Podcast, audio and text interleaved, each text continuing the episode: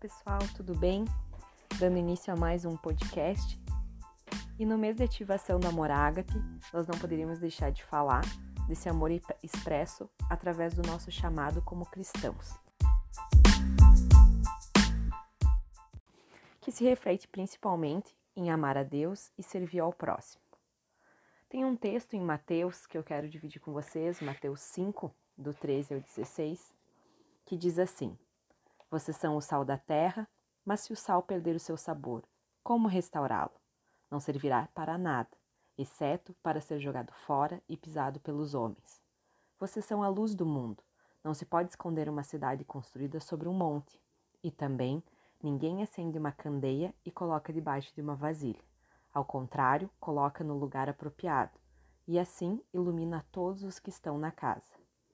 Assim brilha a luz de vocês diante dos homens, para que vejam as suas obras, para que vejam as suas boas obras e glorifiquem ao Pai de vocês que está nos céus.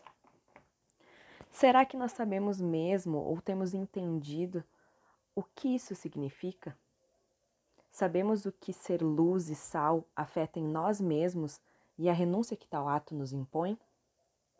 Se nós imaginarmos uma vela dentro de um armário fechada em seu pacote, apagada, Será que ela está servindo para sua finalidade? De outro lado, se nós abrirmos essa vela, tirarmos do armário e acendermos ela, a gente consegue perceber que ela acesa cumpre com a sua finalidade, mas ao mesmo tempo se consome.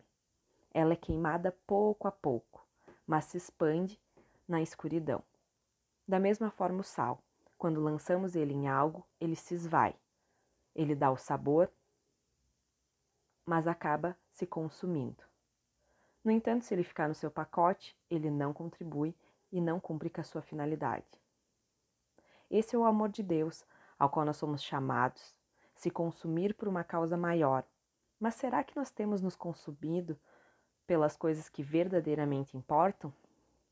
Agora que temos tempo, que a grande maioria está em casa, Será que estávamos sendo consumidos pelo amor de Deus e nos deixando consumir em favor da sua obra ou do próximo?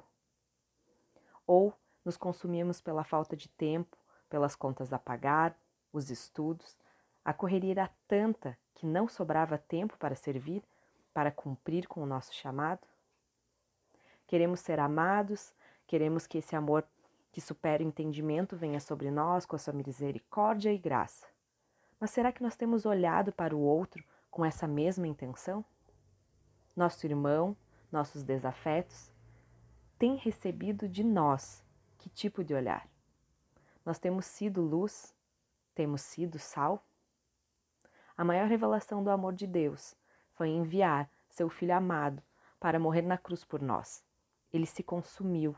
Na cruz, cumpriu o seu propósito. Podemos continuar fechados dentro dos nossos armários. Mas de que adianta não nos consumirmos em favor dos outros, se dessa forma perdermos, perdemos a nossa essência? Perdemos o propósito para aquilo que fomos chamados. E eu nem falo somente das obras, mas sim de servir, naquilo que ninguém vê você fazer, naquilo que ninguém nos vê fazer, na nossa compaixão, no nosso olhar de amor para com o outro. A Bíblia nos relata diversas passagens da compaixão de Jesus. Em João 4, 6, Jesus, já cansado da viagem, sentou à beira de um poço e, vindo a mulher samaritana, ele não hesitou em falar com ela. Em Mateus 14, após Jesus saber da morte de João Batista, retirou-se de barco para um lugar deserto. Mas sabendo disso, as multidões saíram das cidades e o seguiram a pé. Quando Jesus saiu do barco, viu a multidão e teve compaixão. Curou os doentes. Jesus tinha motivos para estar cansado, entristecido.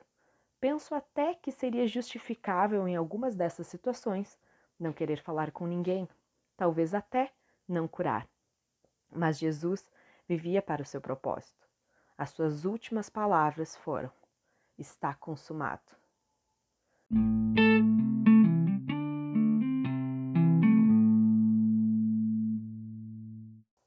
Diante disso, nós temos que nos espelhar em Jesus.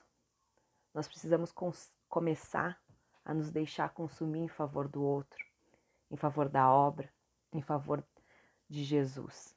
Que a nossa fragilidade humana possa ser deixada de lado e que nós possamos começar a entender que só seremos completos quando nos consumirmos, quando vivermos de forma intensa em favor de uma causa maior. Queira o amor de Cristo, mas também se consuma para que outros possam recebê-lo, para que o Evangelho possa alcançar os que estão ao seu redor.